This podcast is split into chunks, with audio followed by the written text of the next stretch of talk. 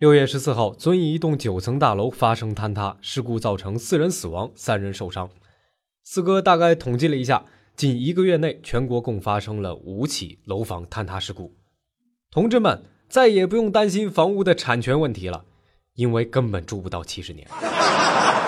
昨日，广东佛山科技学院河滨校区约三百名考生，大学英语四级啊，考了七个小时，因为该考点啊，将四级听力材料错播为了六级。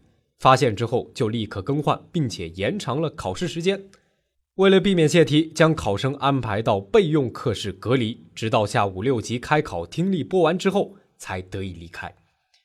以下是考生回忆他们当时听到的录音片段。